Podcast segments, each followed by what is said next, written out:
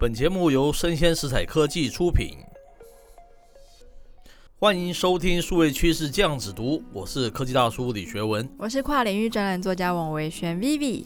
哎，赶快我们进入这个一周新闻选评的单元啊！今天要选评的新闻都好精彩哦，哦，非常精彩。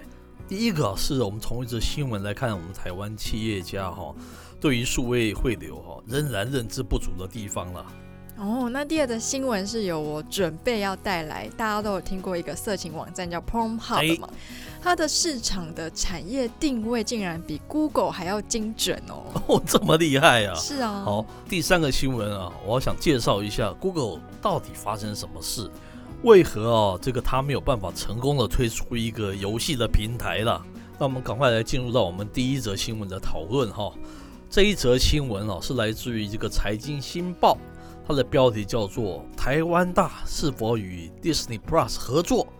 那蔡明忠蔡董表示：“哦，这是梦寐以求的对象啊。”哎，讲到 Disney，，不得不插话一下，哦，因为我妹妹是一个网美，是可是她最近一个月就是也很捧场我们的节目，是。结果她今天看到 Disney Plus 的相关新闻，她竟然耳濡目染的 发表了一些还 我觉得还不错的。她不是网美吗？通常不太注意外面的一些。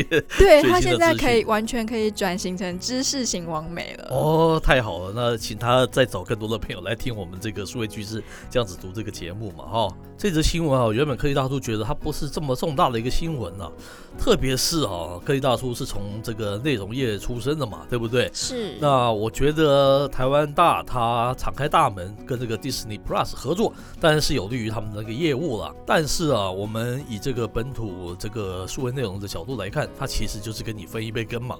那选这则新闻的原因，当然是从一个小新闻可以看出哦，台湾这个数位汇流的最大者哦，呃，包括中华电信啊、台科大都是嘛，对不对？对啊。他们对这个已经走了好久的这个数位会的经济，我觉得他们认知还是很不清楚了哈。那我赶快进入那个他新闻的那个内容了哈。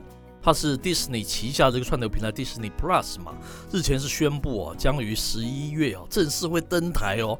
那市场大家都非常关心呢、啊，到底花落谁家？台湾是哪家电信业者会拿下 Disney Plus 代理权呢、啊？哈，你说谁是汉奸哦？啊不不不不不，我我不敢这样子讲嘛哈。呃，毕竟像那个中华电信，他们也是引进了这个叫做 Netflix 嘛，对不对？也是类似这样子的概念啊，当然是有助于他们自己的那个营收啦，对不对？对，台湾大啊。这个股东会上面，董事长这个蔡明忠哦，蔡董嘛，被问及这样子的一个问题啦，他他当然表示说，迪士尼是台湾电信业者梦寐以求的合作对象哦，那他们会积极的努力的争取合作的机会嘛。除了这个 displus 之之外哈，外界也相当关心这个五 G 相关的议题啊。那和蔡董指出哦，目前为止哦，台湾电信用户从四 G 啊转到五 G 的这个速度不如过去三 G 转四 G 了。诶，他说的还是蛮大。竟然有发现哎、欸，哎、欸，对他蛮他他他讲的蛮坦白的了哈。是，可是啊，这个台湾大他认为哦，台湾这个五 G 应用还有很多地方是待发展的，这也是我们一直来的那个论述嘛，对不对？对啊。我们现在也有有朋友用到这个五 G，始终还看不到什么，它跟四 G 有什么不一样啊？有什么 killer application 啊？对不对？内文还有讲哦，这个蔡董也强调，这不代表台湾未来五年五 G 不会快速发展哦。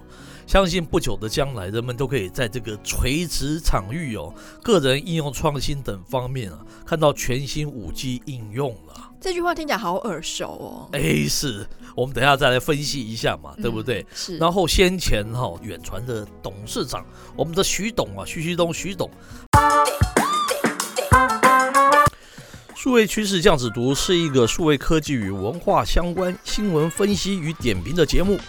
我们每周针对这个数位硬体、数位的内容、数位应用、网络文化等等议题，以人文的角度提出不同坊间的观点及看法，希望听友们呐、能够提升自我数位素养以及投资的能力。欢迎持续锁定我们的数位趋势酱子读。